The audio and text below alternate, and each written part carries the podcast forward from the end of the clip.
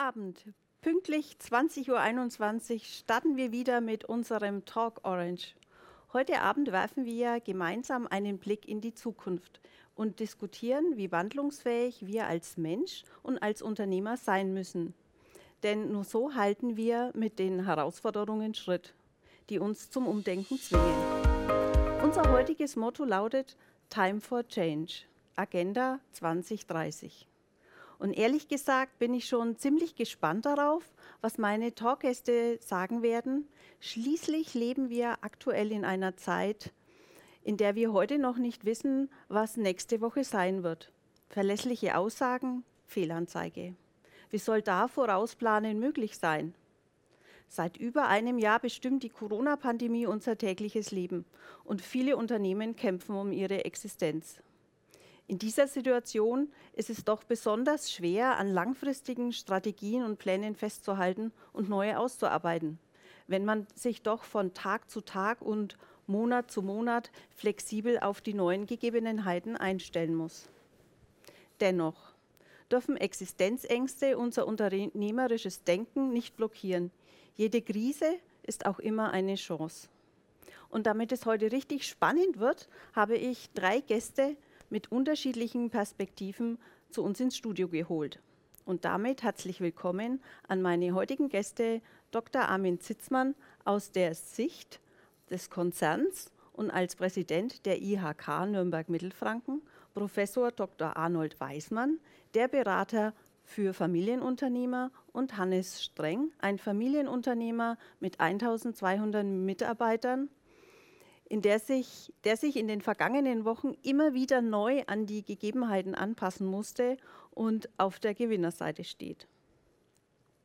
Und wie immer können die Zuschauer über unseren Live-Check Fragen an unsere Gäste stellen und wir versuchen, so viele wie möglich zu beantworten. Also, meine Bitte an euch zu Hause, bitte gestaltet diesen Talk aktiv mit und stellt uns Fragen.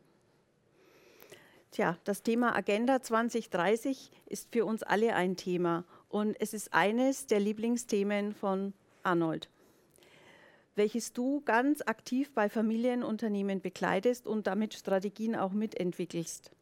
Nun von heute ins Jahr 2030 zu blicken, ist gerade in der aktuellen Situation ziemlich schwer, die ja so von Unsicherheiten geprägt sind. Ähm, was, was siehst du für äh, die Agenda 2030? Erstmal danke für die Einladung, liebe Sabine. Ich meine, das klingt wirklich verrückt. Du hast es ja zum Einstieg gesagt. Wie soll man in einer Welt, in der ich heute nicht weiß, was morgen passiert, über einen Zeitraum von einem Jahrzehnt Planungen aufbauen? Das ist ja eigentlich das unmögliche Planen. Aber vielleicht lassen wir mal ganz kurz einen Blick zurückwerfen. Wir sind im Jahr 2000 und Deutschland, manche haben das schon vergessen, war der kranke Mann in Europa. Ja, die Europäer haben gesagt, oder der Rest der Welt, die Deutschen, die haben sich an der Wende verschluckt und das ging die nicht hin. Wir hatten die höchste Arbeitslosenquote, wir hatten die niedrigsten Wachstumsraten, wir waren am Boden. Und dann, wahrscheinlich musste es ein SPD-Team sein. Ich glaube, wenn es die Union gewesen wäre, da hätte es wahrscheinlich Volksaufstand gegeben in diesem Land. Hat Gerhard Schröder mit seinen Kollegen eine Agenda 2010 aufgelegt. Und diese Agenda hat unser Land verändert. Und ich bin der festen Überzeugung zu unserem Besten. Der Arbeitsmarkt ist aufgebrochen worden. Viele Dinge haben sich verändert, die wir vorher für unmöglich gehalten haben. Und anschließend haben wir uns entschuldigen müssen, wie erfolgreich die Deutschen sind als Exportweltmeister etc. Seitdem ist manches vielleicht stehen geblieben. Und wenn man sich heute mal die Situation anschaut, zumindest aus meiner Sicht, sind wir dabei, so ein bisschen die Zukunft zu verschlafen. Und das wird ja heute ein Thema für uns sein. Natürlich haben viele Unternehmen im Moment die Aufgabe, mal die Gegenwart zu sichern und irgendwie zu schauen, wie sie Überleben überhaupt sichern können. Aber das größte Risiko ist ja, die Zukunftsfähigkeit zu verlieren und sich die Frage zu stellen, was muss ich denn morgen können? Welche Fähigkeiten brauche ich? Welche Geschäftsmodelle brauche ich, damit ich morgen noch kraftvoll zubeißen kann? Und ich glaube, darum wird es heute Abend gehen. Stimmt. Armin, du hast ja eine ganz schöne Doppelbelastung als Vorstandsvorsitzender der Nürnberger Versicherung. Ähm, mit wie vielen Mitarbeitern? Knapp 4000. Mhm. Seit März bist du Seit Beginn letzten Jahres eigentlich bist du der neue Präsident der IHK Mittelfranken. Eigentlich, glaube ich, war die letzte Feier, die oder deine Antrittsfeier, die letzte Feier der IHK. Dann kam die Pandemie. Wie gehst du da gerade im Moment in so einer Situation mit dieser Doppelbelastung um? Ja gut, die Doppelbelastung ist jetzt auch nicht anders in der Pandemie, als es so auch gewesen wäre. Ich habe das ja vorher gewusst. Aber ist jetzt doppelt schlimm. Und ähm, ging, geht auch nur, weil in der Nürnberger Versicherung der Aufsichtsrat mir gestattet hat, dieses Amt auszuüben und damit so circa einen Tag in der Woche wirklich für die IHK aufzuwenden. Funktioniert mit einem guten Team. Meine Frau akzeptiert es auch nach anfänglichem Zögern, um es ganz vorsichtig auszudrücken. Also die Doppelbelastung ist es wegen der Pandemie nicht anders, in einigen Punkten sogar weniger. Ich verbringe viel weniger Zeit auf der Straße, als ich das in Normalzeiten als Vorstandsvorsitzender der Nürnberger und gleichzeitig IHK-Präsident gemacht hätte. Die Einsparung hat sich bei allen Schwierigkeiten, die man auch mit diesen Formaten hat, jetzt sich schon deutlich bemerkbar gemacht. Mhm, mh. So gesehen alles Schlechte und das ist sicherlich eine außergewöhnlich schwierige Situation für viele Unternehmen hat auch etwas Gutes, um da wieder was Neues draus zu machen. Also sparst du mhm. Zeit, indem du nicht so viel fahren musst. Und das ist ein klares Ja. Hannes, als Vorstandsvorsitzender und Hauptgeschäftsführer der BU Holding bist du für 15 Obi-Baumärkte und sechs Niederlassungen der Baustoffunion ja eigentlich der Marktführer hier in unserer Region. Du leitest das Unternehmen in der vierten Generation und bist ein Familienunternehmer durch und durch. Wie hast du das vergangene Jahr so empfunden und was, wie hat sich die Pandemie auf deinen Alltag ausgewirkt? Ja, es war äh, toll mitzuerleben, ähm, wie flexibel wir, äh, unser Team im, im, Einzelhandel reagiert hat. Wir haben, äh, hatten gerade zum Anfang des Lockdowns ein äh, paar echt schwierige Themen. Ähm, und wir haben gemerkt, wie gut wir vorbereitet waren. Das merkt man ja dann immer erst, wenn es richtig brennt. Dann merkt man, haben wir denn alles so gemacht, was, äh, wie es sein soll. Dem war so. Und wir haben die Sache, obwohl sie natürlich wie für alle anderen völlig äh, unbekannt war, Lockdown, das Wort kannte bis Mitte Februar kein Mensch, ähm, gut über die Bühne gebracht, mit einer relativ großen Gelassenheit wir wussten ja auch nicht, wie lange es geht. Hätte ja auch statt vier, 14 Wochen gehen Gut, können. Heute immer noch, ne? ähm, wussten wir ja nicht. Aber wir haben das mit einer, mit einer großen Gelassenheit angegangen, trotz aller. Äh, wir haben ja wahnsinnig viel dazugelernt. Das war ja jeden Tag hat sich das Wissen zu dem Thema verdoppelt, aber es war eine, eine schöne, ruhige Stimmung im Unternehmen. Dazu muss man ja auch sagen, am Baustoffhandel und am gesamten, an der gesamten Baubranche ist das Thema Corona ja völlig spurlos vorbeigegangen. Mhm. Das ist ja überhaupt keinen Einfluss. Mein, aktuell hast du ja einen Shitstorm auf den Social-Media-Kanälen, weil unsere Politik ja gerade teils un Na. unnachvollziehbare Entscheidungen trifft, indem die Privatperson in den Ubi-Märkten ja. nur mit Tests einkaufen darf. Ja. Wenn ich aber mit Gewerbeschein zukomme, brauche ich keinen Test und kann einfach rein und kann meine Ware holen. Ja. Wie geht ihr da mit der Situation um? Aushalten.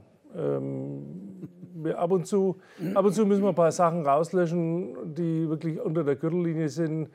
Ähm, viele lassen halt ihre Frustration, die sie so übers Jahr aufgebaut haben, dann an, auf, auf Facebook aus, was ich ja, kann ich nicht nachvollziehen, aber wird, ist halt so. Wir argumentieren ähm, nach dem, was uns vorgegeben ist und den Rest aushalten. Es gibt verhältnismäßig viele, die gut mitargumentieren, die einfach wissen, was Sache ist und wissen, was vorgegeben und was Gesetz ist. Und ähm, die Sache mit den Handwerkern, der, der gerade den zerrissenen Waschmaschinenschlauch hat, der ist froh, dass der Baumarkt um 18 Uhr noch offen hat und die Handwerker dort einkaufen können. Ähm, weil der Großhändler hat nämlich um fünf zu. Mhm. So, also, und außerdem finde ich, man sollte viele Dinge deutlich gelassen angehen. Wir sind sehr hysterisch und panisch und wichtig, wichtig, wichtig geworden. Wir sollten viele Dinge mit etwas mehr Gelassenheit und ich sage mal, Hakuna Matata angehen. Es, es, ist nicht alles so wahnsinnig wichtig, man muss nicht alles äh, äh, tausendmal hin und her diskutieren. Manchmal heißt es einfach, take it easy, es kommen auch wieder andere Zeiten und es ist auch alles nicht so wichtig. Seid ihr denn der, der Meinung, dass der Mittelstand jetzt von der Politik was fordern sollte oder eigentlich ja von der Politik was anders erwarten sollte? Sollten die Unternehmer da aktiv werden? Das machen sie schon die ganze Zeit. Ähm, die Unternehmer selbst in den jeweiligen Verbänden. Ähm, wenn man das alles zusammenrechnet, welche Argumentationlinien, Petitionen die einzelnen Verbände gemacht haben, das Musterbeispiel ist das jetzt ja kurz vor der Beschluss stehende Testpflicht für Unternehmen. Da haben sämtliche Unternehmerverbände deutlich gemacht, dass das völliger Blödsinn ist, weil die großen Unternehmer eh schon testen. Die Mittelständler, die es können, das natürlich auch tun, weil sie es ihren Mitarbeitern schuldig sind. Und da, wo es noch nicht funktioniert, wo es organisatorisch nicht umsetzbar ist, ja, da wird auch die Pflicht nichts helfen. Die Pflicht kann sowieso keiner kontrollieren. Also eine Pflicht, das ist nur etwas für Schaufenster für Herrn Heil. Ohne jeglichen Sinn und Verstand ja, und Wirkung. Das gilt natürlich für vieles andere auch. Ja, aber das ist ein Musterbeispiel. Absolut. Mhm. Ähm, rollt denn mit der Corona-Welle auch eine Pleitewelle auf uns zu? Ich, also die Zahlen, die wir jetzt kennen, das ist also natürlich auch oberflächlich. Ähm, das ist sehr branchenspezifisch. Der Hannes hat es gerade richtig gesagt.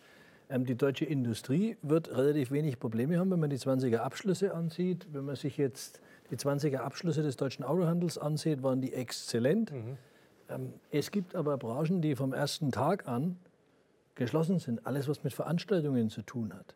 Ähm, alles, was mit Gastronomie, Tourismus zu tun hat. Mhm. Trotz, trotz der Hilfen, die der Staat gibt, die in Deutschland höher sind als in jedem anderen Land Europas, kann ich noch nicht sagen, wer es überlebt. Was mich positiv stimmt, ist, wenn man sich die Bankbilanzen anschaut, sind die Wertberichtigungen des Jahres 2020 ausgesprochen gering. Mhm. Und das ist eher ein Zeichen, dass die Banken in den Bilanzen ihrer Kunden schon sehen, dass mit Hilfe, mit vorhandenem Eigenkapital, wie du sagst, Anna, dass die meisten Firmen eben sich über die letzten 20 Jahre aufgebaut haben, die Firmen, die gut dastehen, schon in der Lage sind, das auszuhalten. Trotzdem werden wir in einigen Branchen, vor allem bei kleineren, werden wir Insolvenzen bekommen. Das erwarten wir. Keiner weiß, wie viel das sein wird. Ich glaube, dem kann man ja eigentlich nur zustimmen.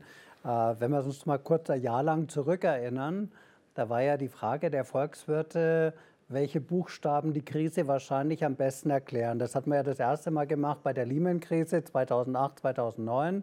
Und da war die Frage, wird es ein V, also geht scharf runter und dann geht es wieder steil hoch, oder wird es ein U, das heißt, es geht runter, bleibt länger unten und geht dann wieder hoch, oder wird es ein L, geht runter und bleibt unten, oder wird es ein W, so die zweite Welle oder die dritte Welle. Und am Ende wird es nach unserer Einschätzung ein K. Nämlich es gibt Gewinnerbranchen, die massiv profitieren von dem, was in Corona-Zeiten jetzt passiert ist alles, was mit Homing und Cocooning zu tun hat, nicht nur die digitale Branche, da ist es ja sowieso klar, nicht nur die Plattformen, nicht nur die Internetmarktplätze, aber auch Caravaning, Biking. Äh, es gibt eine Million mehr Hunde in diesem Land. Äh, was, ja, ein bisschen leer. Ja, hoffentlich behalten die ihre Hunde auch alle, äh, wenn die Krise wieder vorbei ist. Aber im Car gibt es halt nicht nur eine Schiene nach oben, es gibt halt auch eine nach unten. Und diese Unternehmen, die stehen wirklich, speziell jetzt im Einzelhandel, also der gesamte Bekleidungshandel, der steht natürlich vor wirklich existenzbedrohenden Fragestellungen. Weil wenn ich heute personennahe Dienstleistungen habe, wie ein Friseur oder so, naja, das muss ich ja irgendwann mal wieder aufholen. Aber die Winterklamotte, die nicht verkauft ist, die wird auch nicht mehr verkauft werden. Mhm. Und da wird auf die Politik schon eine Herausforderung zukommen. Und ich glaube, was, was der Mittelstand braucht, sind eigentlich zwei Dinge. Auf der einen Seite, die brauchen Maßnahmen, die das Eigenkapital absichern in den Unternehmen und Liquidität sichern. Das wäre extrem wertvoll, aus, zumindest aus meiner Sicht. Und die brauchen einfach ein Stück weit jetzt Verlässlichkeit. Ähm, ein, ein Punkt für manche, die in der Nachfolge sind, und das sind ja viele Unternehmen mhm. in Nachfolgeprozessen, die nehmen diese Verschonungsregel in Anspruch auf zehn Jahre. Nur kann sein, dass man in der Corona-Zeit jetzt Arbeitsplätze abbauen muss und da muss es eine Ausnahme geben für diese Situation, weil sonst bluten die Unternehmen ja doppelt. Mhm. Das wäre aus meiner Sicht eine zwingende Notwendigkeit, dass man das einfordert. Mhm, mh. ähm, man beschreibt ja die Zeit, du hast es jetzt gerade mal so kurz aufgenommen, ähm, den Begriff VUCA. Also was ist denn da genau damit gemeint? Vielleicht magst du das mal genau definieren. Es gibt ja immer, gerade von den Beratern, da wird ja auch regelmäßig die nächste Sau durchs Dorf getrieben. Aber VUCA ist ja wie vieles, was es so auch im Management gibt, ein Begriff aus dem Militär. Ist in den 80er Jahren entstanden und steht für Volatilität, das ist V, Unsicherheit, Komplexität und Ambiguität, also Mehrdeutigkeit. Und man hat eigentlich schon in den 80er, 90er Jahren des letzten Jahrhunderts haben die Militärs gesagt in West Point, die alte Welt, so Osten ist böse und Westen ist gut, so die 0-1-Welt, funktioniert nicht mehr. Die Welt wird VUCA, sie wird unberechenbar. Und das erleben natürlich heute viele Unternehmen, allein durch das Thema der Digitalisierung, durch das Entstehen der Marktplätze, der Ökosysteme mit Zalando und About You und Amazon und wie sie alle heißen. Und da muss ich sagen, wir werden ja heute im Laufe des Abends wahrscheinlich noch darauf zu sprechen kommen, da sind wir in ganz Europa weit hinten dran. Mhm. Also wenn man sich heute mal die Frage stellt, wer, wer ist denn da vorne von, von europäischen oder deutschen Unternehmen, da fällt uns kaum noch einer ein. Und eine der großen Aufgaben für die deutsche Industrie wird zumindest aus meiner Sicht sein, zumindest im Internet of Things, im IoT führend dabei zu sein, weil sonst verlieren wir den Anschluss. Anschluss. Da kommt jetzt eine Frage aus dem Chat mit der Erfahrung aus der aktuellen Krise. Wie kann man sich denn nun auf die Zukunft vorbereiten? Eine Frage auch an dich, Arnold. Es gibt ja so ein, so ein Zauberwort, das heißt Resilienz. Das wird der eine oder andere auch schon mal gehört haben. Und resilient ist man ja dann, wenn man aus einer Krise gestärkt hervorgeht. Mhm. Und was wir wissen, also ich will jetzt keinem Angst machen, aber eins ist ja garantiert, die nächste Krise kommt bestimmt. In den letzten 20 Jahren hat es acht große Krisen gegeben. Gott sei Dank haben wir ein schlechtes Gedächtnis, vergessen die meisten wieder. Aber von der Russland-Krise über 2001, 9-11, über Lehman, über die Flüchtlingskrise. Also ich habe so eine Liste an Krisen und es gehört ja keine Fantasie dazu zu sagen, die nächste Krise kommt bestimmt. Und ich glaube, das ist eine ganz entscheidende Frage. Wie mhm. mache ich mein Unternehmen robust? Wie bereite ich es vor? Auf der einen Seite natürlich auf der finanziellen Seite. Da hilft genügend Eigenkapital und auch eine ausreichende Liquidität. Aber was der Hannes vorhin angesprochen hat, er hat ja gesagt, unser Team hat in der Krise gut zusammengehalten. Ja, es gibt ja den Spruch, nur unter Druck entstehen große Steine.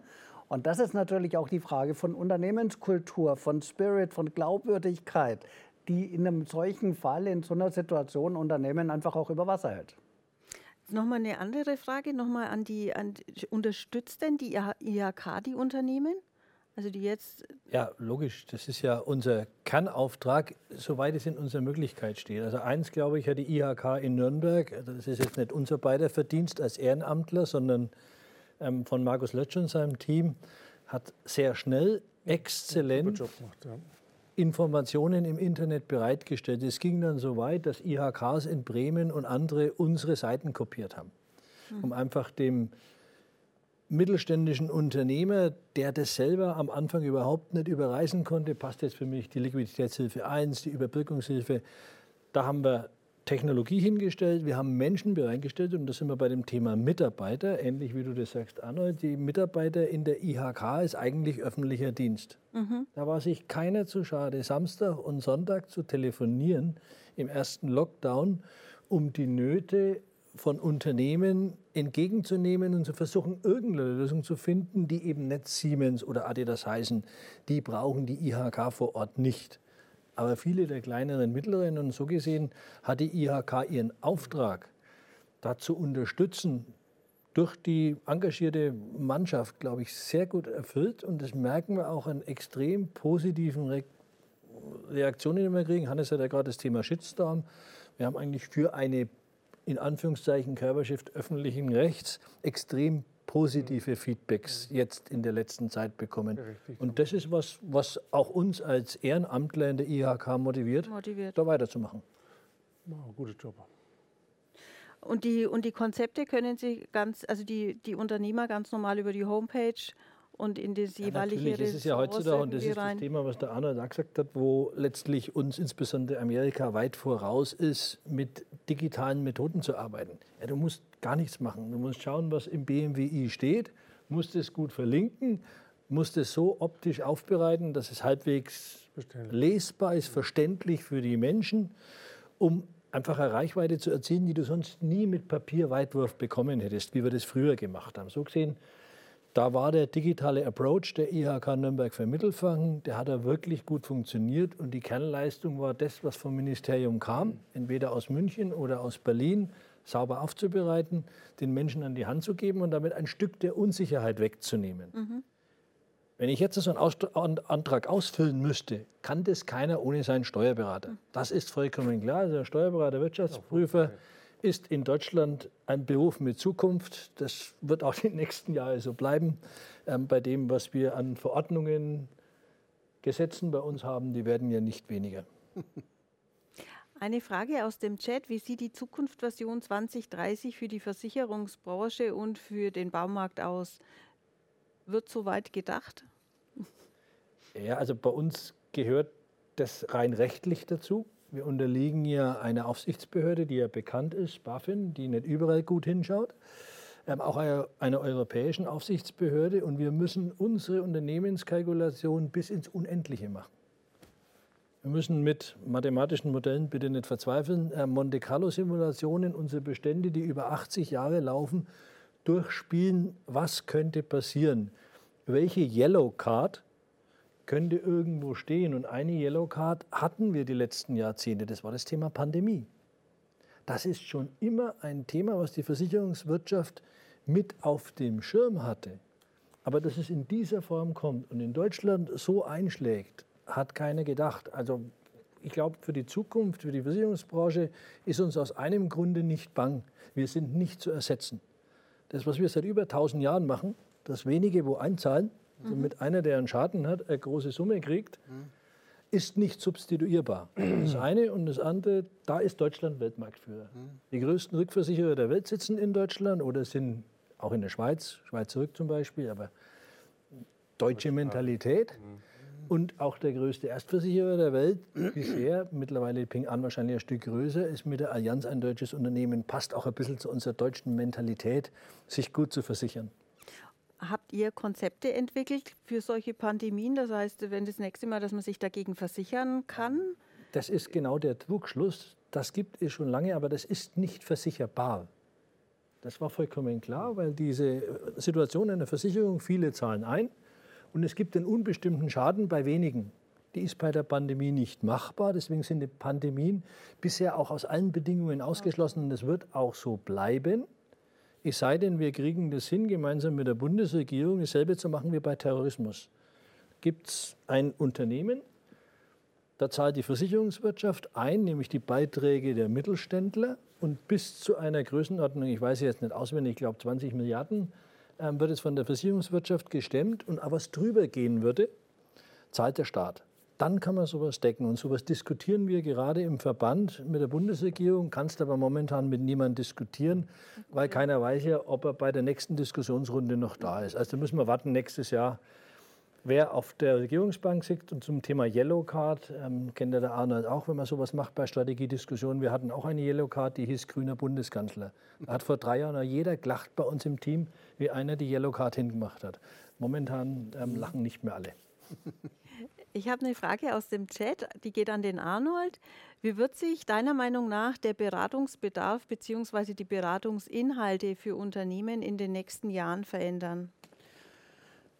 Also die Beratungsbranche wird sich genauso verändern müssen wie jede andere Branche auch. Deswegen bin ich beim Armin noch nicht ganz so sicher, weil er gesagt hat, die Versicherungen in der Form, wie sie heute sind, bleiben für die Ewigkeit.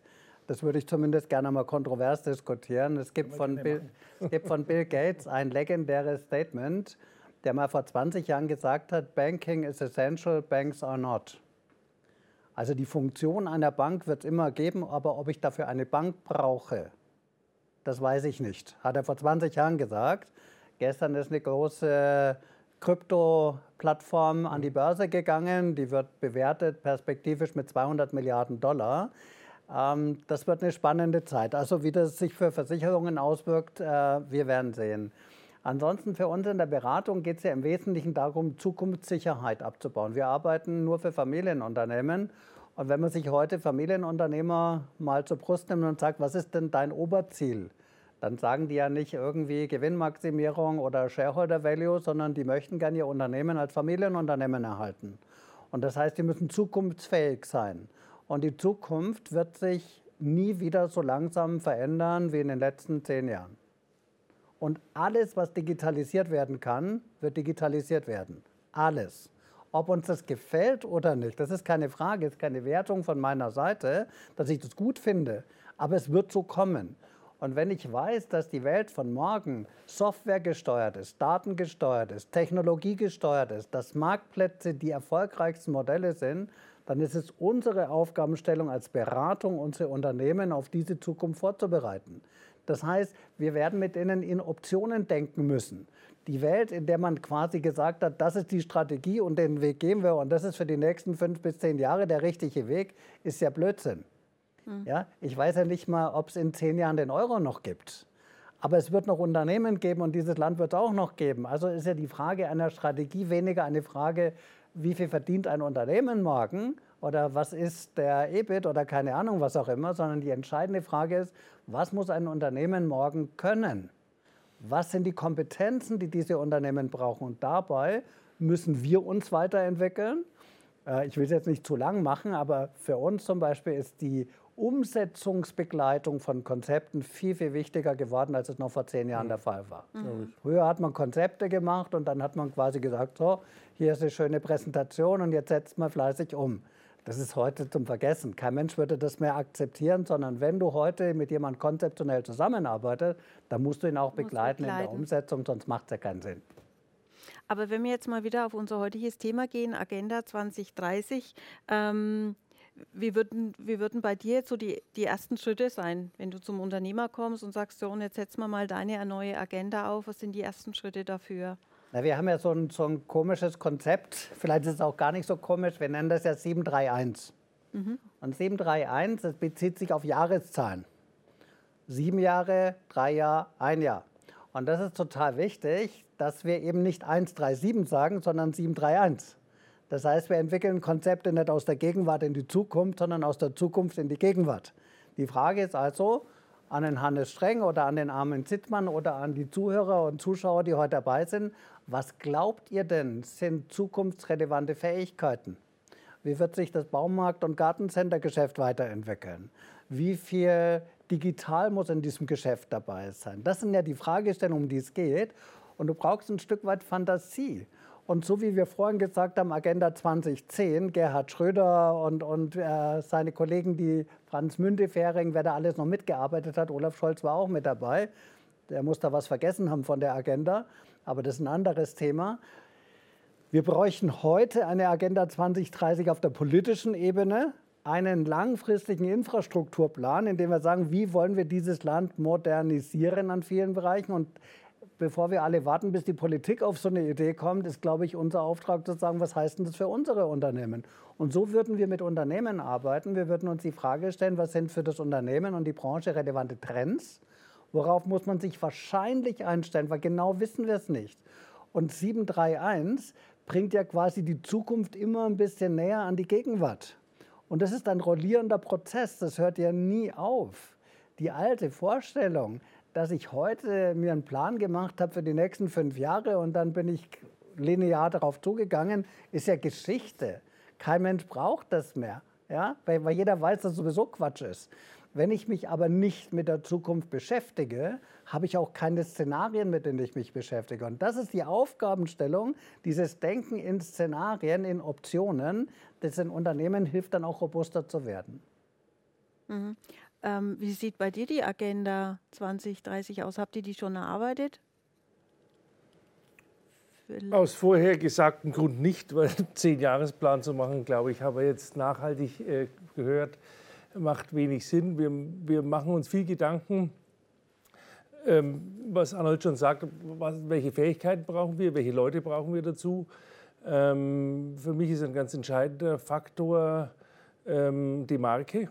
Ist, äh, ein, ist zwar schon immer wichtig, ist aber wird in Zukunft im Einzelhandel noch wichtiger werden. Die Marke, die das Vertrauen ausstrahlt, die eine gewisse Zukunftsidee auch präsentiert und auch erlebbar äh, macht vor Ort. Das ist ein entscheidender Punkt. Wir brauchen die, wir müssen attraktiv bleiben, um interessante junge und Leute jeden Alters an uns zu binden, mit denen wir äh, unser Geschäft entwickeln können. Das sind aus meiner Sicht die entscheidenden Punkte. Aber das sind äh, Sachen, die müssen langfristig in einer Unternehmenskultur aufgebaut werden. Das kriege ich nicht in zwei Jahren hin. Da muss, das braucht einen langen Anlauf, um die Dinge dann peu à peu zu verändern für das, was notwendig ist. Und, und, und dann auch die Schritte überhaupt gehen zu können. Denn Ideen haben wir tausend tolle jeden Tag. Wir brauchen einfach Leute, die es umsetzen. Und ähm, das ist der entscheidende Punkt. Teams, die Spaß daran haben, die sich selber entwickeln, die Themen aufnehmen. Und es ist wie der Tennisspieler beim Aufschlag der muss flexibel sein und sehen, wenn er rechts kommt und wenn er links kommt, der muss für alle Situationen gewappnet sein. Da kommt vielleicht auch gerade noch mal eine passende Frage aus unserem Chat. Wie schnell können Sie können deine Baumärkte oh, ja. sich zwischen Click Connect und Click und Meet umorganisieren? Und die Änderungen sind ja täglich möglich. Genau. Das dazu kommt, dass wir ja zurzeit sehr viel Frischware verkaufen, Pflanzen. Ähm, die müssen ja auch gesteuert werden. Eine Pflanze, die eine Woche Sonne kriegt, kann man immer verkaufen, ist blüht zu viel. Das, also, äh, das ist eine extreme Feinsteuerung, sehr anstrengend für, für alle Beteiligten. Und wir fahren links mit dem Fuß auf der Bremse, rechts mit dem Fuß auf dem Gas und äh, hoffen, dass wir das Auto gut durch die Kurve kriegen. Wir kriegen es ganz vernünftig hin, aber es ist natürlich auch für unsere Lieferanten ein, ein Horrorszenario. Ähm, insbesondere, weil ja inzwischen weitlich bekannt ist, dass im Handel keine Ansteckungen erfolgen. Also ähm, das ist ein reines Feigenblatt der Politik, zu sagen, wir tun ja was. Wir wissen auch, warum die Politik sagt, Leute, den Handel können wir am besten überprüfen. Deswegen machen wir zu. Das ist die einzige Begründung. Es gibt keine andere. Und ähm, alles andere wäre viel zu schwierig zu überprüfen. Und der Handel ist relativ einfach und deswegen machen wir es so. Ähm, ja, das zu dem gesamten Thema Management, was ich gern Arnold zu dir sagen muss. Frau Merkel hat unserem Volk die Zukunftsvision und die Freude an der Gestaltung des Zukunft, der Zukunft abtrainiert. Ähm, äh, die Deutschen waren nach Schröder eine Truppe, die die Sachen angepackt hat. Da war, da war Pfeffer in der Veranstaltung, da, war, ähm, da wollte was geschaffen werden. Jetzt wird wieder in die Hände gespuckt. Ähm, das haben wir ziemlich verloren wir, haben eine, wir, wir sind zukunftsängstlich, wir sind wahnsinnig hysterisch und ununterbrochen aufgeregt ähm, über die nichtigsten Dinge und wir vergessen, ähm, also früher ist man ja nach Amerika gefahren, um in verschiedenen Dingen zu lernen. Inzwischen ist es wie eine Zeitreise. Die sind, und, und Asien genauso, die sind uns so weit voraus, dass wenn man zurückkommt, kommt, muss, denkt man, man muss vorne ein Ticket lösen, weil man ins Museum kommt. Ähm, das ist sehr gefährlich. Wir müssen uns im Kopf klar machen, dass unsere Macht dir die Welt, wie sie dir gefällt und äh, die ganzen spannenden Themen, ob wir jetzt in der Mohrenstraße das Straßenschild dran lassen oder nicht, das ist nicht relevant. Das sind wesentlich ganz andere Themen relevant.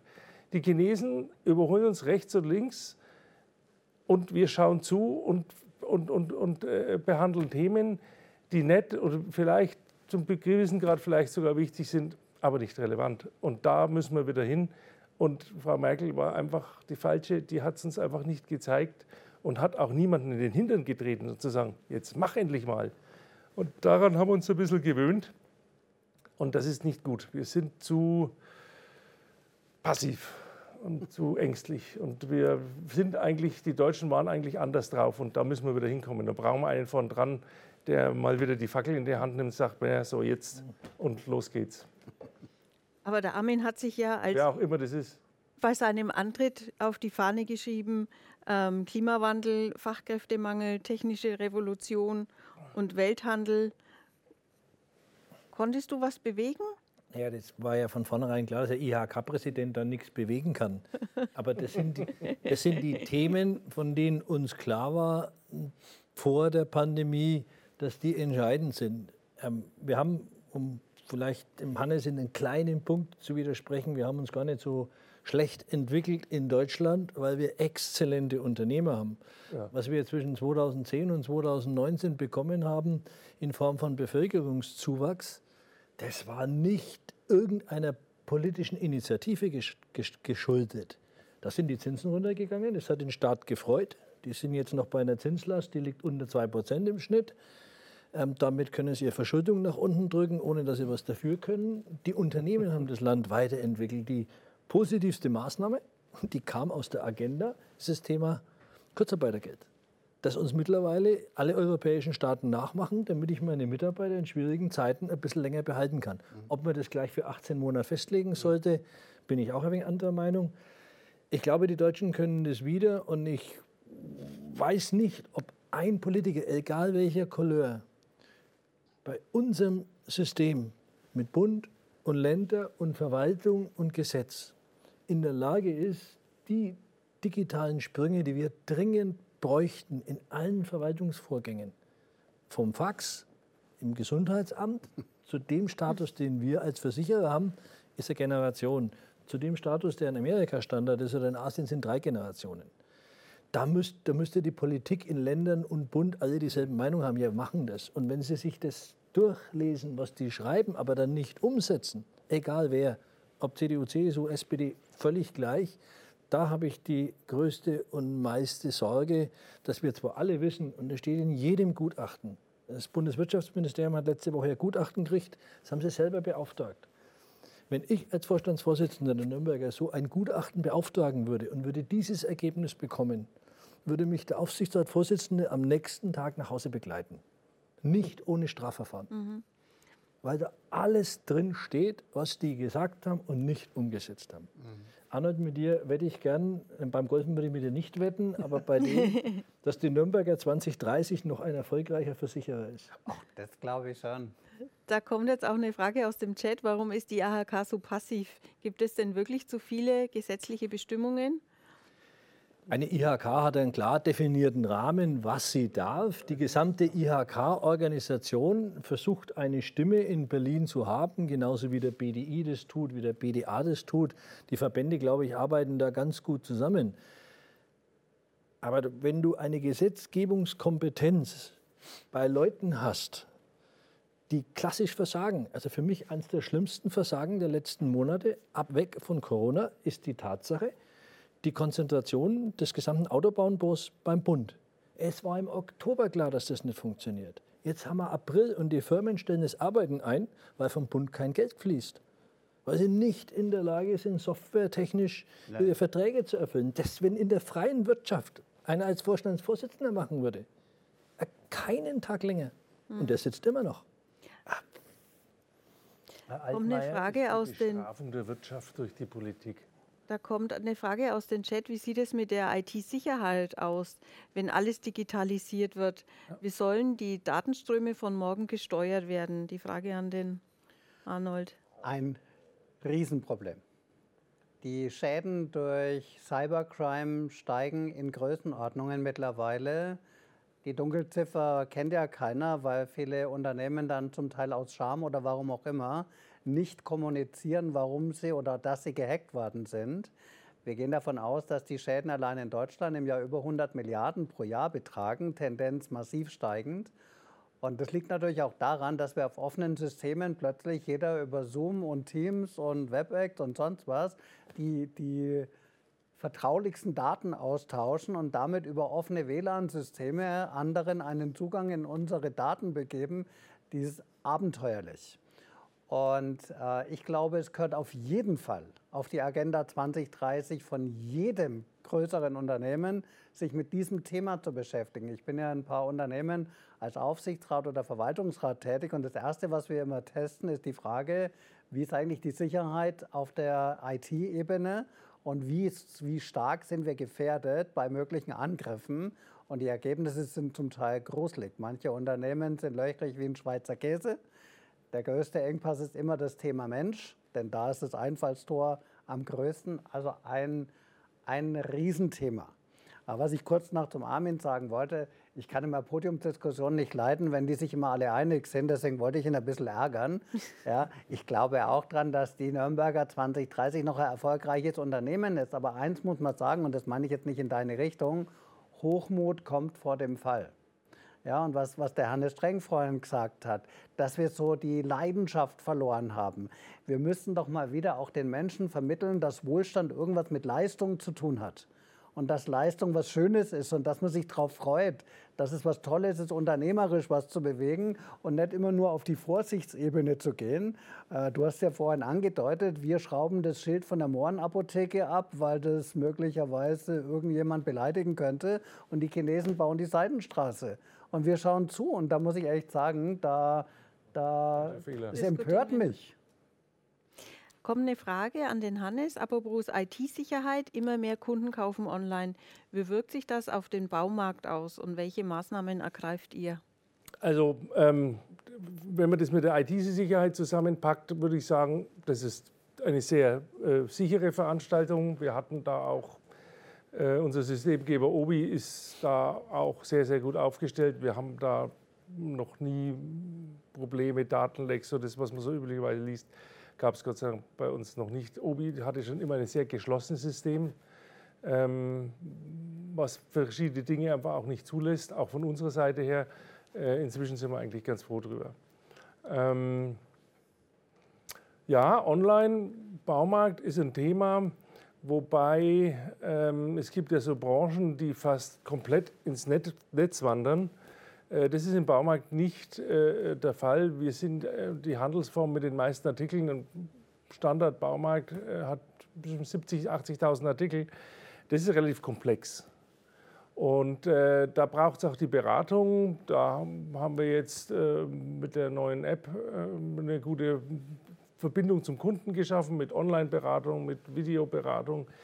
Ähm, da entwickeln wir uns sehr gut weiter und ähm, verbinden das Thema Online mit Offline in einer Art und Weise, die dem Kunden offensichtlich gut gefällt.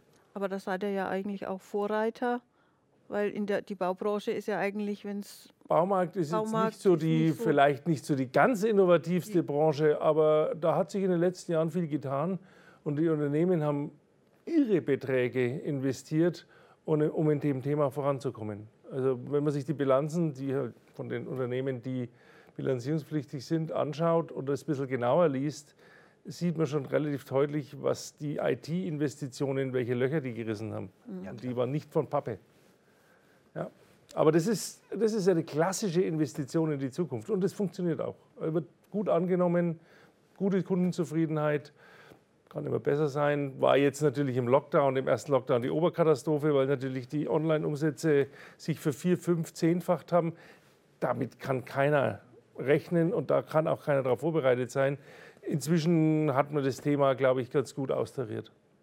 Auch eine Frage, welche speziellen Konzepte habt ihr für Homeoffice und Kurzarbeit? Im Einzelhandel? also Kur Kurzarbeit, Kurzarbeit. gibt es bei uns gar nicht. Ähm, Homeoffice war klar, innerhalb einer Woche ähm, konnten bei uns 3000 Leute von zu Hause arbeiten, was sie immer noch können, wenn sie wollen. Es gibt viele, die wollen es nicht mehr.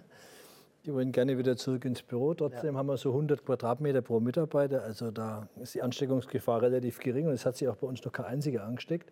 Aber ich komme damit auf den Anno zurück. Wir versichern ja selber Cyber. Und wir sind ja jedes Jahr geprüft über die Behörden, wie hoch unsere Cybersicherheit ist. Das Thema Homeoffice ist ein absolutes Einfallstor. Na klar. Wenn wir heute unserem Vertrieb sagen, Freunde, ihr dürft nur auf unseren Systemen verkaufen, dann murren die auch weil sie sagen, das ist schöner und das ist einfacher, aber das haben wir noch im Griff. Jetzt schicken wir unsere Mitarbeiter alle heim mit WLAN.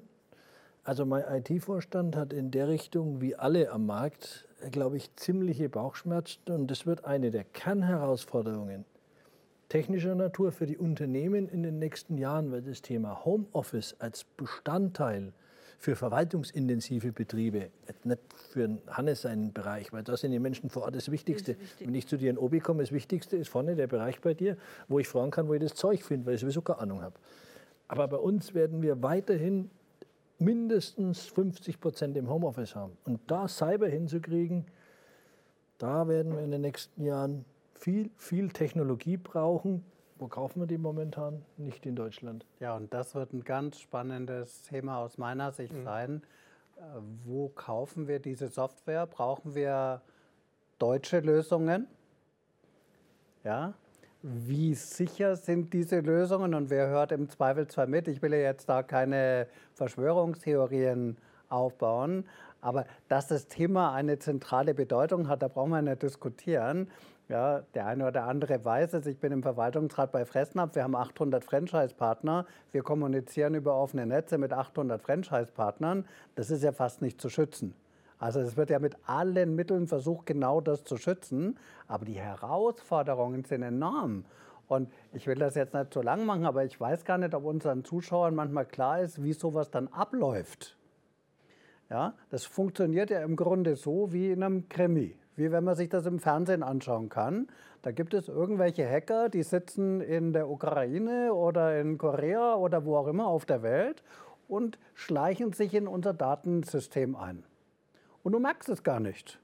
Aber irgendwo finden die ein Eingangstor und irgendwann mal kriegst du dann eine nette Nachricht, dass dir jemand dein System jetzt herunterfährt und du nicht mehr lieferleistungsfähig bist. Du hast keinen Zugriff auf deine Daten mehr, die legen dich auf den Rücken wie eine Schildkröte. Und dann kriegst du ein sehr nettes Schreiben, in der du mal darüber informiert wirst, wie das dann jetzt abzulaufen hat nämlich welche Summe du zu bezahlen hast, am liebsten im Darknet über eine Kryptowährung, das wird dir auch vorher gesagt, und dann bezahlst du das, da kannst du machen, was du willst, und wenn du Glück hast, dann halten die sich an die Ganoven-Ehre und fahren dir deine Systeme wieder hoch. Und das ist ja die Realität. Und das dafür gibt es einen Zweitmarkt, der diese, der verkauft dann die offenen Server. Ja, der sagt, ich habe Server von Firma Meier Müller Schulze, welchen hättest du gern? Das sind die Größenordnungen. Das kostet der Server, das kostet der Server, das kostet der Server, welchen hättest du gern? So. Das ist eine unternehmerische Entscheidung. Das ist eine spannende Entscheidung und wir reden ja heute über positive Themen. Wir wollen ja jetzt nicht über die Frage reden, welche Bedrohungen da alle auf uns zukommen, sondern eher welche Chancen da sind. Ich würde gerne noch mal ganz kurz darauf das zurückkommen, was der Hannes vorhin gesagt hat. Ja? Ich habe noch eine Zwischenfrage, vielleicht Gerne. beantworten wir die, dass im Chat auch wieder was nachkommen kann. Homeoffice im Einzelhandel ist nicht möglich. Was machen Mitarbeiter, die Kinder oder kranke Familienmitglieder betreuen müssen? Flexibel sein. Das kommt schon vor, aber da müssen wir halt einfach flexibel sein. Ähm, das sind, sind wir auch nach allen Möglichkeiten der Kunst. Ähm, ja. Dann gebe ich dir jetzt wieder das Wort. Alles gut, aber wir sind ja hier unter uns und für eine offene Diskussion. Ähm, die Frage war doch zum Einstieg, die du gestellt hast, wie kann man eigentlich in einer Welt, wo ich heute nicht weiß, was nächste Woche passiert, auch was die Politiker entscheiden, wie kann ich über zehn Jahre nachdenken? Aber wenn wir uns jetzt gerade mal so die Themen anschauen, die du dir auch in die Runde schmeißt, die du vorhin auch angesprochen hast, oder du, du hast von Marke gesprochen, von Unternehmenskultur, von Weiterentwicklung von Geschäftsmodellen, von hohen Investitionen in IT, das sind doch alles langfristige Investitionen. Du baust doch nicht über Nacht eine Marke auf, du schaffst auch nicht über Nacht eine Kultur und du entwickelst auch nicht über Nacht ein Geschäftsmodell. Das heißt, all diese Themen, ob wir jetzt bei 2030 bleiben oder nicht, das lasse ich jetzt mal dahin. Jetzt haben wir, der Sinn des Abends ist ja nur zu sagen, lass uns doch mal auch den schon. Blick wieder in die Zukunft werfen. Wo sind die Chancen, die wir ergreifen können und worein investieren wir? Das sind alles langfristige Themen, das geht nicht über Nacht. Und die Unternehmen, denen es heute gut geht, die haben gestern die Hausaufgaben gemacht. Ja, und, und mir, äh, in den Unternehmen geht es sicherlich anders zu, aber ähm, ich habe immer mal ein bisschen das Gefühl, dass man mehr die Gefahr als die Chance sieht. Es ist ja schon ein bisschen auch ein deutsches Deutsche Thema. Ähm, ich denke, mm, wir haben unheimlich viele Chancen, wenn ich mir die anderen Länder und so weiter, gerade in Europa anschaue, sind wir nach wie vor vorne dran und, und, und wirklich gut dabei, mit einer guten Basis, äh, sehr wohlhabend. Ähm, ich würde mich wünschen, wenn die Leute ein bisschen offener, ein bisschen ja, aggressiv ist vielleicht das falsche Wort, aber äh, etwas offener und äh, mit mehr Impuls in die Zukunft reingehen würden. Wir sind zu ängstlich und sehen hinter jedem Baum äh, ein Problem. Ähm, meistens sind es ja dann am Ende keine. Aber aus der, wenn mal aus deiner praktischen Sicht heraus, ähm, wie können Sie sich dann auf solche Krisen anders vorbereiten? Als Individuum kann man sich. Kann, schwer, oder wenn ich jetzt sage, ich gehe gleich in die nächste Krise und sage, wenn ich jetzt das Thema Digitalisierung, dann muss ich ja sagen, also vielleicht schlittert ja das Unternehmen in die Krise, in dem Datenklau oder halt digital, ja, also das ist, ich, ich das ist so gute Unternehmensführung. Krise ist Chance. Eben, ja. Krise ist Chance. Das ist übrigens ein chinesisches Wort. Ja, das heißt, glaube ich, Wei Chi, ich bin sicher, ich spreche es falsch aus. Das ist ein Wort, das im Chinesischen gleichzeitig Krise und Chance bedeutet. Das Glas ist halb voll oder ist halb leer. Und was, was der Hannes anspricht, zu sagen, wir brauchen wieder ein bisschen mehr Mut. Ich glaube, dass Manager Mut machen müssen. Ich glaube auch, dass Politiker Mut machen müssen, dass sie vorausdenken sollten. Natürlich wollen wir die Risiken nicht unterschätzen, das ist doch klar. Aber du machst doch kein Unternehmen erfolgreich, indem du nur über die Risiken und Gefahren nachdenkst, sondern du denkst doch über Chancen nach. Wie kann man die Chance beim, beim Schopfe packen? Und das würde ich mir so viel mehr wünschen, zu sagen, wie kommen wir gestärkt heraus? Was haben wir in dem Jahr alles gelernt? Wir haben sogar gelernt, dass man Schulen digitalisieren kann. Und natürlich Könnte. werden da viele Sachen auf den Kopf gestellt werden. Wir werden da sicher gleich auch nochmal auf dieses Thema Innenstadt zu sprechen kommen. Machen ich weiß, dass dir genau. das ein wichtiges Thema ist. Das ist auch noch ein Thema, aber so generell, wer würden so die Gewinner und die, wer werden die Verlierer der, der, der Krise jetzt sein oder der aktuellen Zeit sein? Also wenn die Frage an mich geht, wir haben ja, ich mache eine kleine Eigenwerbung kurz, wir haben auf unserer Website eine Liste von 50 Gewinnerbranchen und 50 Verliererbranchen. Das ist einfach mal, wir wollten eine Balance draus machen. Es gibt einfach Branchen im Healthcare-Bereich, in der ganzen Gesundheitsbereich, in der Digitalisierung, in, in, im Homing und Cocooning und ich weiß nicht was auch immer. Du kriegst ja kein, kein, kein Gärtner mehr, du kriegst ja, Holz ist 40 Prozent teurer geworden. Es gibt Branchen, die explodieren die profitieren von dieser Branche und es gibt Branchen, die werden wirklich nach unten gerade durchgereicht. Das muss man wirklich sehen. Aber selbst in den schwierigen Branchen gibt es Unternehmen, die besser aufgestellt sind als andere. Mhm. Und deswegen bin ich jetzt mal so frech und sage, es gibt keine schlechten und guten Branchen, sondern nur schlechte und gute schlechte Unternehmen. Und gute Unternehmen. Da kommt jetzt noch mal eine Frage, wie sieht denn die Innenstadt der Zukunft aus? Da nimmt mir jemand meine Frage weg. Stichwort Nachhaltigkeit, Einzelhandel und die Zeit nach der Pandemie an den Armin? Das ist, ähm, ich glaube, für momentan die allerschwierigste Frage, weil die beantwortet der Kunde. Die beantwortet niemand, der sagt, der Kunde muss mit dem Fahrrad reinfahren oder der Kunde muss mit dem ÖNPV reinfahren, sondern beantwortet der Kunde. Und nachdem der Kunde eine Auswahl hat, die er vorher, vor vier, fünf Jahren noch nicht in dem Maße hatte, die er sich jetzt auch in der Pandemie ähm, glaube ich, erschlossen hat, die Wahl auf eine Website zu gehen. Habe ich im Übrigen, Hannes, einmal, weißt du ja, letztes Jahr mit einem Produkt von Obi gemacht, ähm, das gut beschrieben ist, das du bestellst. Wenn das dann flutscht und funktioniert, dann überlegst du dir dreimal, warum soll ich zum Obi-Markt in die Regensburger Straße fahren und dieses Teil in mein Auto wuchten, wenn Streit. mir der Transporter das direkt vor die, die Türe fährt. Jetzt das heißt, der, der Kunde wird entscheiden, welche Konzepte der Innenstadt er noch annimmt. Und ich glaube, in Nürnberg gibt es ein paar ganz gute Ideen, das Einkaufserlebnis anders zu machen. Also zu schauen, was habe ich in der Innenstadt, dass ja. es mir Freude macht. Ähm, gebe zu, bin ganz gerne in äh, südeuropäischen Ländern. Da ist einfach, das in Innenstädte schon immer anders gewesen. Es bedeutet viel mehr Gastronomie, viel mehr Flair außenrum, dass du gerne reingehst und dann gibst auch Geld fürs Einkaufen aus. Wenn aber die Läden bei uns, wie in der einen Gasse, die ziemlich breit ist, nebeneinander stehen, alle gleich aussehen, dann ist das nichts mehr, was der Kunde in der Zukunft will. Also das ist der Punkt, glaube ich, dass wir da verschiedene Sachen ausprobieren müssen. Aber vor einem kann ich dringend warten, warnen. einen Kunden festzulegen auf die Art, wie er es denn zu machen hat. Stichwort, wie komme ich rein, wie komme ich wieder raus, das sind ja alles Idiotien. Da muss man sich was einfallen lassen und muss auch offen sein. Mhm. Ähm, Finde ich, in der Stadt Nürnberg ist da gute Offenheit. Ob uns das gelingt, das werden die nächsten Monate dann zeigen. Ich bin beim Hannes bei einem, mir stinkt es auch gar fürchterlich, dass der Einzelhandel ständig schließen muss, obwohl er hervorragende Hygienekonzepte hat, obwohl es andere Länder gibt, die den Einzelhandel offen haben und wo die Infektionszahlen oder Inzidenzzahlen gar nicht ja. hochgehen.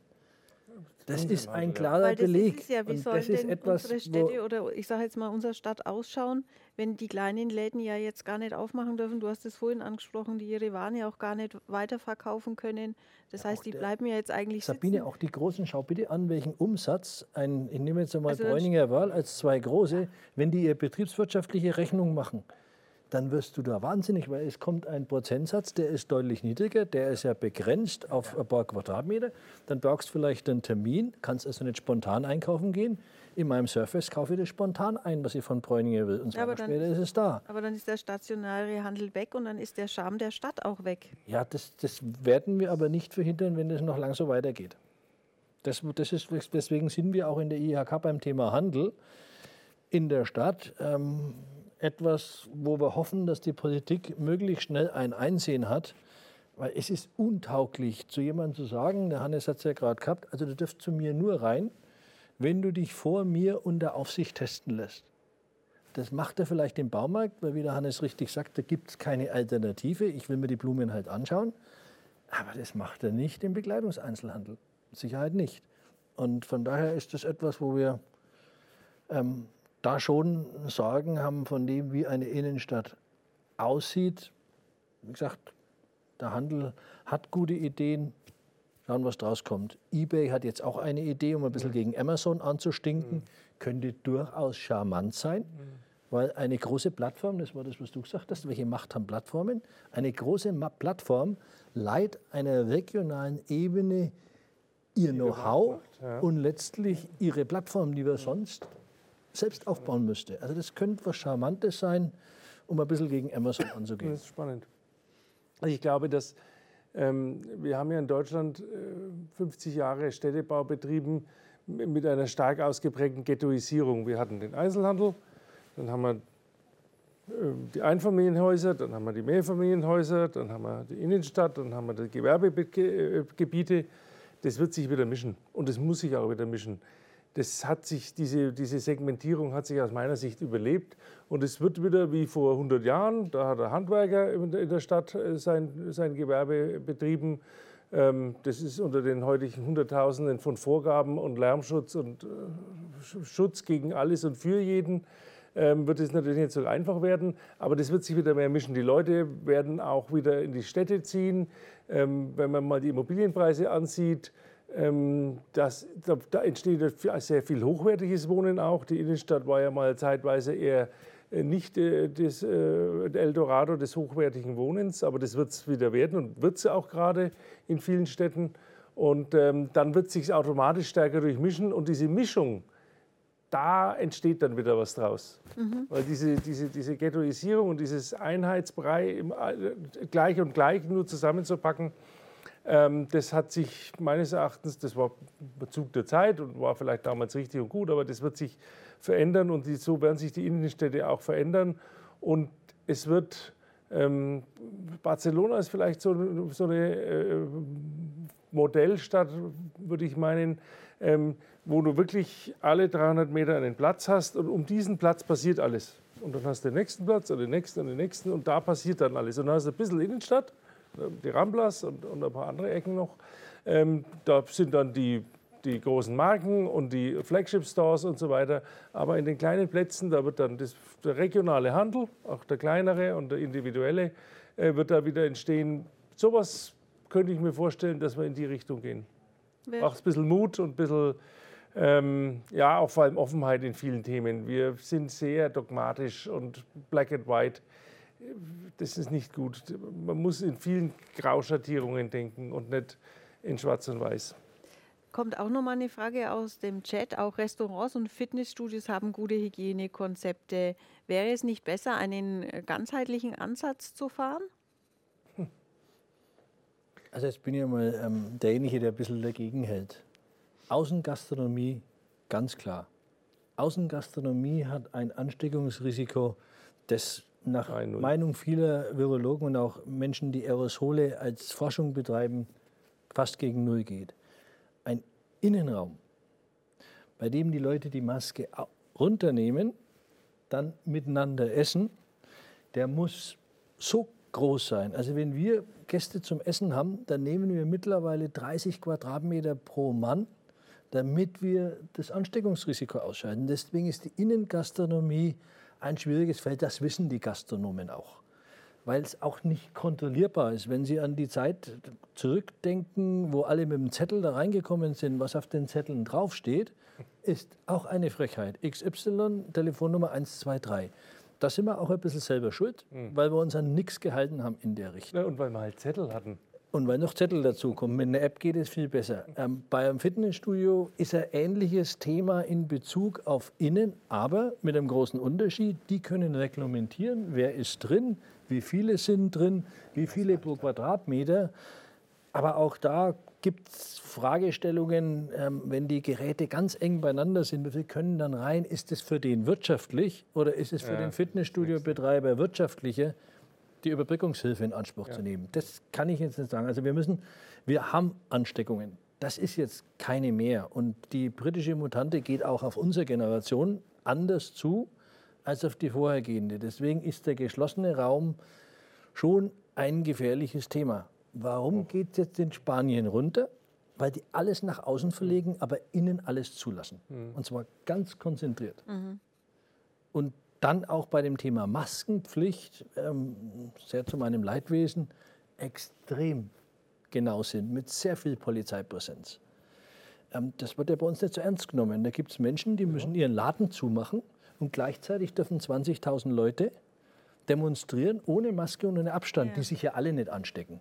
Die ja die Krankenhäuser überhaupt nicht belegen hinterher, weil der Teil der Menschen, die da demonstriert, die können sich nicht anstecken. Das ist auch was, was die Menschen unheimlich ärgerlich macht, dass wir sowas zulassen. Dem Unternehmer machen wir die Tür zu, aber 20.000 Leute dürfen ohne jeden Abstand, ohne jede Hygienemaßnahme demonstrieren äh, mit Inhalten, die ja, lassen wir es einmal. Und das ist etwas, wo ich glaube, wo wo die Bundesregierung die Menschen verloren hat durch solche Themen, weil es einfach nicht nachvollziehbar ist. Eine Frage aus dem Chat. Was haben wir bisher aus der Krise gelernt? Vielleicht an dich, Arnold. Also ich finde, wir haben eine Menge gelernt. Wir haben in kürzester Zeit Homeoffice eingeführt in vielen, vielen Unternehmen. Das für uns in der Beratung ist es ja eher leicht, weil wir haben eh so gearbeitet und unsere Mitarbeiter, die waren ja oft äh, vier Tage, fünf Tage die Woche sowieso nicht da, sondern beim Kunden. Also wir arbeiten immer remote. Aber das fand ich beeindruckend, was da alles passiert ist. Äh, ich finde, es waren viele, viele Anzeichen, dass wir auch, auch wirklich mutig äh, aus der Krise rauskommen können. Und das ist für mich so, ich habe es ja vorhin mit dem K beschrieben. Ich sehe auf der einen Seite diese positive Entwicklung bei manchen und bei anderen, die in die Knie gehen. Und da müssen wir ein Stück weit stärker in die obere Ecke reinkommen, dass wir wirklich wieder diesen Mut da reinbekommen. Für mich ist eine Krise eine Chance. Und das ist aber eine Frage einer Haltung. Das ist keine Frage von politischen Entscheidungen oder Subventionen, sondern das ist eine Frage von, von Haltung und Mindset zu sagen, ich packe jetzt den Stier bei den Hörnern, das ist so, wie es ist. Der Armin hat gerade gesagt, wir können es doch nicht ignorieren. Ja, wir, wir haben diese Infektionszahlen. Wir haben viel zu viele Menschen, die gestorben sind. Wir haben diese Krise weltweit. Also die Augen zuzumachen macht ja keinen Sinn. Aber was, was ich der festen Überzeugung bin, aber das war immer meine Haltung, ich glaube, man kriegt im Leben nur die Probleme gestellt, die man in der Summe dann auch lösen kann. Und ich bleibe nach wie vor tiefenoptimistisch. Da kommt auch noch mal eine Frage. Abgesehen von der Krise, was müssen Unternehmen tun, um sich für 2030 und die Zukunft zu rüsten? Also ich glaube, das Allerwichtigste ist, dass jedes Unternehmen und jede Branche sich mal mit der Frage beschäftigt, was die relevanten Trends für diese Branche sind. Wie werden sich ihre Geschäftsmodelle verändern? Wenn der Hannes Streng sagt, er sieht einfach in der Welt von morgen eine Balance aus stationärem Geschäft und aus Online-Geschäft, aus Marktplätzen, das wird doch so sein. Der Kunde wird es entscheiden am Ende. Und ähm, das ist für mich so die, die Fragestellung. Was heißen denn diese großen Trends, der, auch der Nachhaltigkeit? der Klimaveränderung. Das sind ja alles Themen, mit denen wir uns zu beschäftigen haben. Ich meine, das ist ja nicht zufällig auch, dass die Grünen so hohe Prozentpunkte mittlerweile haben, weil die junge Generation objektiv sich mit dieser Frage intensiver beschäftigt als noch meine Generation. Okay, muss ich mich vielleicht an der eigenen Nase fassen. Aber wir haben diese Themen vor uns und jetzt ist die Frage, reagieren wir, wie es der Hannes Streng vorhin gesagt hat, eher ängstlich, oh Gott, da könnte jemand uns was von unserem Wohlstand wegnehmen? Oder sagen wir, hey, wir haben so eine Voraussetzung hier. Unsere Väter und Großväter haben dieses Land aufgebaut, da war das Land zerstört. Da stand kein Stein mehr auf dem anderen. Man kann sich ja in Nürnberg die Bilder vom 8. Mai 1945 anschauen. Das ist ja ein Albtraum. Und wir haben heute eine, eine, Infrastruktur, die funktioniert. Wir haben ein Bildungswesen. Ja, ich weiß, mit den Schulen, das war schwierig. Und Homeschooling ist ein Albtraum. Ja, also für viele ist ja allein dieses Thema Schule und Kinder äh, im Moment wahrscheinlich das größte Problem, das die da zu lösen haben. Aber unterm Strich, ich bin wirklich der Meinung, wenn Unternehmen 2030 oder 2025 im Kopf haben, müssen sie sich mit der Frage beschäftigen, ist mein Geschäftsmodell noch zukunftsfähig? Wo muss ich es weiterentwickeln? Welche Rolle wird das Thema der Digitalisierung für mich spielen? Welche Rolle wird das Thema der technologischen Entwicklung spielen? Was heißt denn das ganze Thema Kundenzentriertheit in den Geschäftsmodellen für mich? Und die Unternehmen, die jetzt die Hausaufgaben machen werden, die Krise 2025, die kommt, vielleicht kommt sie auch erst 2026, besser bewältigen als der Rest. Die Frage auch an den, an den Armin. Ja, ich packe das immer von einer Seite, Seite an, die bei mir wegen Lessons Learned ist. Ich bin jetzt seit ähm, über 20 Jahren Vorstand bei uns. Und wenn ich so an die Zeit zurückdenke, wie zwischen dem Vorstand und den Mitarbeitern, die bei uns gearbeitet sind, Diskussions- und Entscheidungsprozesse gelaufen sind. Und wenn ich heute dran denke, was da passiert, da hat uns die Krise nochmal einen richtigen Schub gegeben. Wir haben vor vier Jahren ein eigenes Start-up gegründet, wo wir gesagt haben, komm, macht ihr mal. Ein Teil macht er für uns Lösungen, ein Teil schaut er, dass er am Markt Lösungen macht. Das sind jetzt 250 Leute. Das ist fast mehr wie unsere eigene IT-Abteilung, weil die sich einfach lauter junge Leute, die sich mit Themen beschäftigen und mutig sind, das kam jetzt schon ein paar Mal, die lassen wir auch. Und die lassen wir ganz, ich sage es ganz hart, bewusst nicht in unser Gebäude, weil das ist dann vielleicht ein wenig schwieriger. Gut. Also wer mit Menschen in diese nächste Zeit gehen kann und die motivieren kann, eine neue Kultur anzunehmen und wirklich den Mut zu haben, auch einmal, wie es der Chef dieser Einheit der war mal bei mir Tennisschüler, wie ich Tennislehrer war, der sagt heute nur zu mir, du hast nicht recht, ich bin anderer Meinung. Sagt er natürlich nur, wenn kein anderer zuhört. ähm, das wäre vor zehn Jahren noch nicht gegangen. Also ich glaube, Kultur in den Unternehmen, und du hast es gerade gesagt, die junge Generation hat schon in einem Punkt ein Gespür, dass wir was verändern müssen. Aber man kann es verändern, indem man es positiv macht. Man kann in Sachen Nachhaltigkeit, also wir haben bei uns aufgerufen, die Mitarbeiter, wer möchte im Nachhaltigkeitsteam mitarbeiten? Wir hatten bei 50 Vorschlägen vielleicht zwei schwachsinnige, wo ich sage, also Freunde, ihr müsst schon wissen, dass wir in der sozialen Marktwirtschaft sind und nicht im Russland des 19. Jahrhunderts. Aber alle anderen waren auf dem Boden. Die haben gewusst, wie müssen wir Geld verdienen, wie ist unsere Leistung, aber was können wir tun, damit wir es für unseren Kunden nachhaltig machen. Also deswegen bin ich auch sehr positiv gefragt, wenn ich unsere ganzen jungen Leute anschaue. Und jung definiere ich jetzt ja einen Vorstandskollegen, der ist Mitte 40, der ist auch absolut jung in der Richtung. Die wollen auch was bewegen. Den dürfen wir bloß nicht zu viele Fesseln geben, die da heißen, dieses Gesetz, Hannes, was du gerade gesagt hast, da musst du aufpassen, diesen Abstand. Das, wenn wir uns wieder abgewöhnen in Deutschland, dann ist mir auch nicht bange, weil die Voraussetzungen, wenn man unseren Schuldenstand anschaut in Europa, ähm, mit jetzt etwas über 70 Prozent. Wir waren nach Lehman bei über 80, jetzt waren wir wieder unten bei 60. Schau dir unsere südeuropäischen Freunde an, die sind alle dreistellig. Schau dir Amerika an und Japan, das ist noch um ein weites oben. Also wir haben echt gute Voraussetzungen. Und bei dem Thema Bildungsniveau bin ich gar nicht so kritisch. Wir schaffen in Deutschland immer noch sehr gute Grundlagenforschung. Und das geht ja nur, wenn ihr ein gutes Bildungsniveau habt, wenn ihr gute Unis habt. Mhm. Was wir nicht hinkriegen, mit wenigen Ausnahmen, siehe jetzt BioNTech, aus dann einer Idee ein Geschäftsmodell zu machen.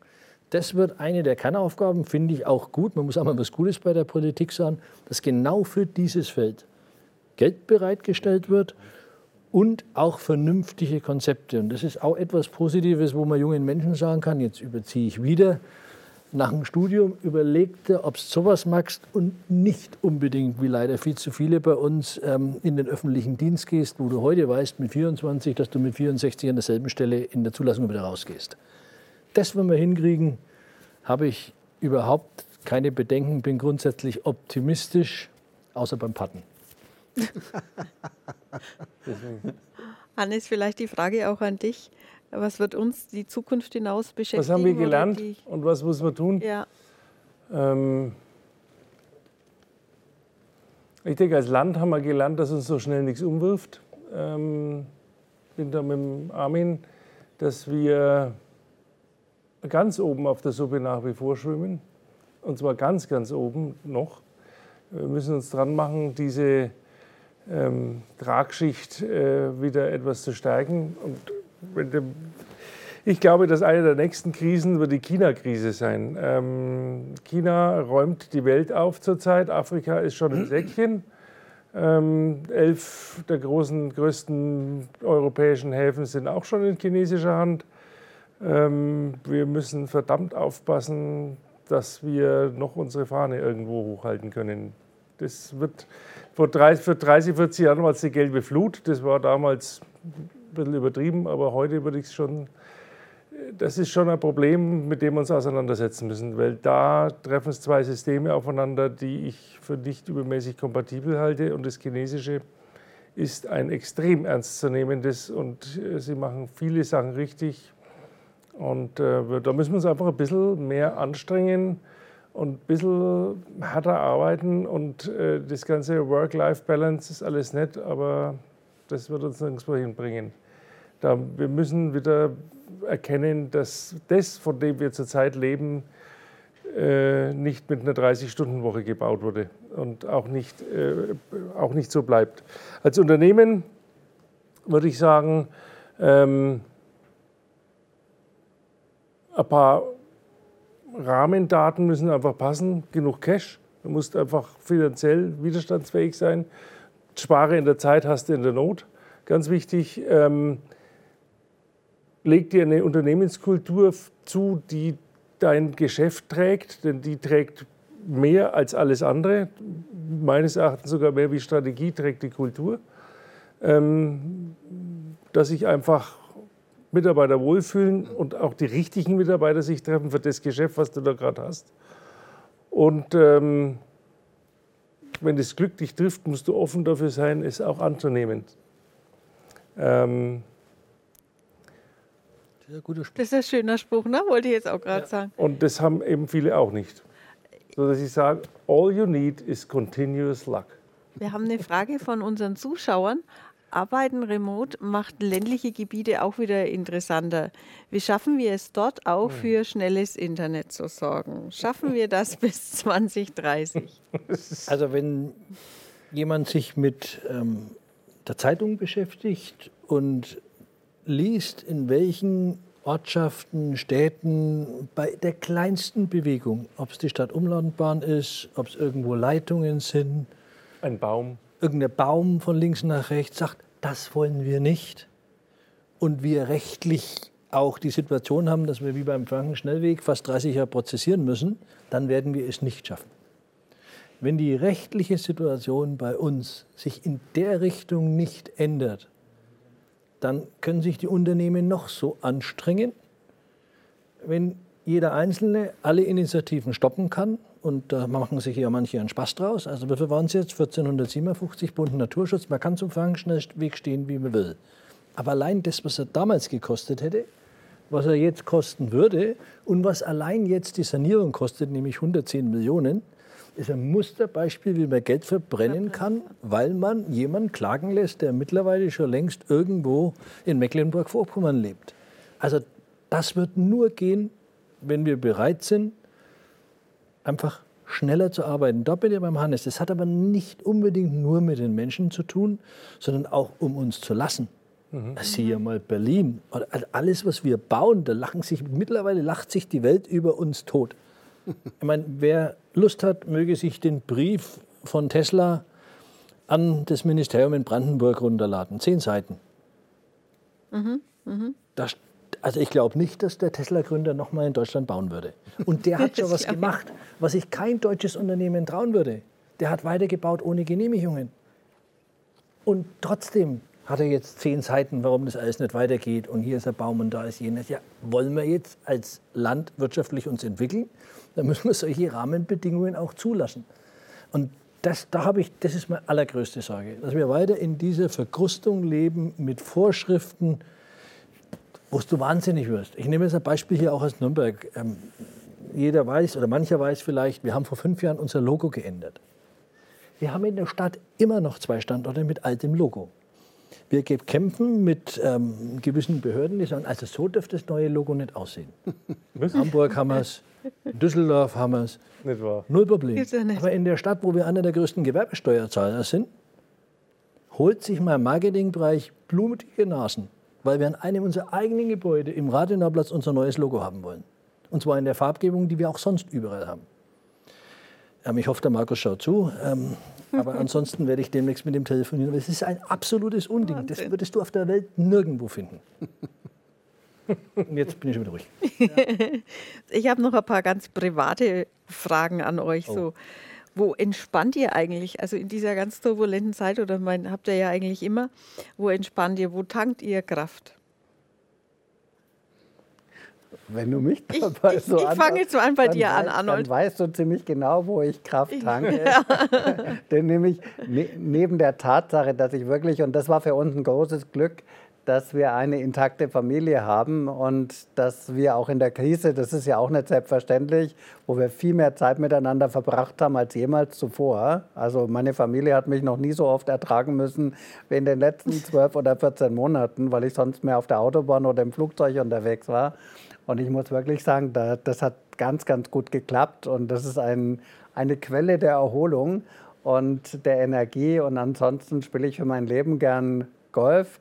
Also ich hoffe, ich darf es noch ein bisschen machen, bevor der nächste Lockdown kommt und wir auch im Freien nicht mehr alleine auf einer Wiese Golf spielen dürfen, weil es ja die absurdeste aller Entscheidungen ist, aber egal. Aber solange das noch geht, würde ich mich dort erholen wollen. Und Armin, du? Das ist jetzt total langweilig. Das meine, ist langweilig, ja, ne? Das ist so ja, alles wir gleich. Wir haben ja eine gemeinsame Historie im Tennis, wo wir im selben Club gespielt haben. Ähm, Arnold hat so. besser Tennis gespielt, Arnold spielt auch besser Golf. Das ist sicherlich etwas, wo ich noch dran arbeiten muss. Du bist ja noch jung. Also Sport ist eins, wo ich komplett abschalten kann. In dem Moment, wo ich an den ersten Abschlag gehe, denke ich nicht mehr an IHK oder den Nürnberger. Und das andere ist natürlich auch, ich ähm, bin unheimlich gern mit meiner Frau gut essen. Die kocht auch noch sehr gut, so wie es ich vertrage. Das ist für sie ein bisschen schwieriger. Oder wir sind irgendwo im Gebirge, da kann ich abspannen. Wo ich nicht abspannen kann, ist, wenn ich viereinhalb Stunden Wagner sehen muss. Das ist nachvollziehbar. Und was ist dein Erfolgsgeheimnis, ähm, Jan? Ähm, ich konnte bis vor ein paar Jahren überhaupt nicht entspannen. Ich war immer unter Vollstrom, egal bei was. Ähm, das ist nicht gut. Das, ähm, das habe ich gelernt äh, zu verändern und das ist, tut mir wahnsinnig gut. Natur ist für mich ein großes Ding. Ähm, ein bisschen Sport, ein bisschen Golf, äh, kommt nicht annähernd an deins ran, aber es macht mir inzwischen auch nichts mehr. Auch das ist eine ähm, charakterliche äh, Stärkung. Es gibt Golf mehr als Sport, ist eine charakterliche Stärkung. Ähm, ich gehe sehr gerne auf die Jagd, freue mich schon auf den Shitstorm, der jetzt läuft. ähm, weil das einfach eine wunderbare Verbindung mit der Natur ist. Und ähm, ansonsten ist für mich das Büro nichts, was mich stresst. Also überhaupt nicht. Das ist, also der Beruf, die Berufung. Macht einen Riesenspaß und mit einer tollen Truppe. Mhm. Also ich komme nicht aus dem Büro und schaue aus wie gerupft, ganz im Gegenteil. Ich gehe mit einem Lächeln hinein und mit einem hinaus, trotz Lockdowns. Das, Marc, das kannst du besser als ich. Ja. Also, muss, muss zugeben, ähm, wenn du ja auch von Familie gesprochen hast, ähm, mir hat eine meiner Töchter die Woche gesagt, weil sie kurz in den Raum kam, war ich im Homeoffice. Also als Papa bist du richtig nett, aber als Chef möchte ich dich nicht haben. Und äh, ich glaube, das sagen alle meine drei Töchter, dass das als Papa funktioniert. Ich glaube, als Chef wollen die mich alle nicht haben. Die haben noch keinen anderen kennengelernt. Wollt ihr unseren Zuschauern zu Hause noch irgendwas mitgeben? Positive Gedanken, mutmachende Gedanken?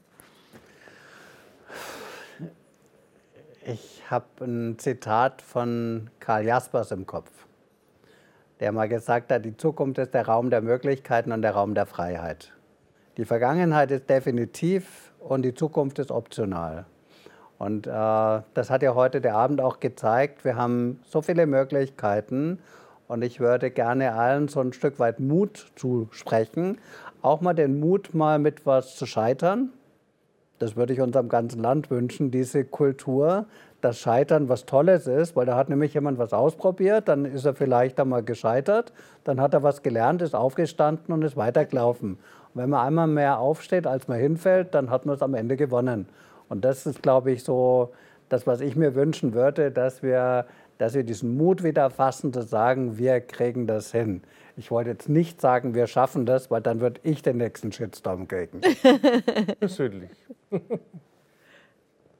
Also ich glaube, dass eines, was heute auch schon ein paar Mal gefallen ist, egal welche Krise in den letzten 50 Jahren war, die Deutschen haben es immer gut überstanden. Also wir sind schon resilient als Volk. Das trauen wir uns vielleicht nicht zu, aber ob das Lehman war, ob das die Einheit war, ob es die erste Ölkrise war, wir haben das für unsere Bürger und für unseren gesamten Wohlstand besser geschafft als der Rest außenrum und uns. Und das ist etwas, was mich total optimistisch spannt und ich kann jedem nur empfehlen, bitte nicht jeden Abend heute Journal oder Corona Spezial oder irgend so einen Mist anschauen, sondern mal ein Buch über Zukunftsmöglichkeiten lesen, auch wenn da vielleicht was drinsteht, was nicht passt. Du kriegst ganz andere Gedanken, als wenn es den Tagesstausprecher hast, der dir wieder erklärt, wie die Inzidenz hochgegangen ist und was ab morgen geschlossen wird und wie grausam das ist. Da kann man sich selber kaputt machen. Also das kann ich jedem nur raten, bin auch selber momentan so, dass ich sage, also lieber schaue mal Fußball an, auch wenn Oder es in der Champions Talk League Orange, ne? nicht, ähm, nicht so gut gelaufen ist. Orange, ja. Bevor ich mir die Tagesthemen anschaue und wieder reinwirke, was in Berlin den ganzen Tag versucht wird, uns mit Maßnahmen von der Pandemie zu befreien, die ohne jegliche Datengrundlage sind. Und da sind wir wieder bei dem Thema Daten. Das müssen wir einfach lernen. Hannes, von dir auch noch ein mutmachendes Wort? Ein mutmachendes Wort kann ich nur äh, äh, den Armin unterstützen. Ich glaube, ich habe Ende Mai letzten Jahres das letzte Mal Nachrichten angeguckt, weil ich äh, die Resilienz nicht habe, mich gegen diese Schwarzmalerei ewig zu wehren. Ähm, und was Neues gibt es eh nicht. Ähm, ein Wort an die Zuschauer. Ich habe es am Anfang gesagt, nicht alles so wichtig nehmen. Ähm, erstens verändert sich es eh. Und wenn man es dann einen Tag oder eine Woche später anschaut, war es dann vielleicht doch am Ende dann auch nicht so wichtig. Und ähm, einfach zu erkennen, wie gut das meiste funktioniert und wie positiv die Zukunftsaussichten eigentlich sind, wenn wir uns ein bisschen orientieren an den Dingen, die wirklich wichtig sind. Ähm, stay happy. Da gibt es wirklich andere Gegenden in der Welt, die haben echte Sorgen. Mein Sohn sagt immer, na Papa, hast du wieder ein First World Problem? So, ja. Der Kundendienst bei meinem Auto dauert einen Tag zu lang. First World Problem. Das sind die nicht wichtigen Dinge. Die, dann sage ich vielen Dank an die Zuschauer zu Hause. Vielen Dank an euch, dass ihr hier wart und einen anregenden Abend hattet, hoffe ich doch. Und ähm, tja, dann kann ich nur sagen, der nächste Talk, Den solltet ihr euch unbedingt in den Kalender schreiben. Der ist nämlich am 11. Mai und da haben wir Dagmar Wörl zu Gast aus der Höhle des Löwens mit einem neuen Startup, der es bis zum Exit geschafft hat. Und die lässt uns ein bisschen hinter ihre Kulissen blicken und nimmt uns mit auf eine spannende Reise eines ganz außergewöhnlichen Produkts. Und da dürft ihr auch gespannt sein. Nun wünsche ich allen einen schönen Abend und bis zum nächsten Mal. Tschüss.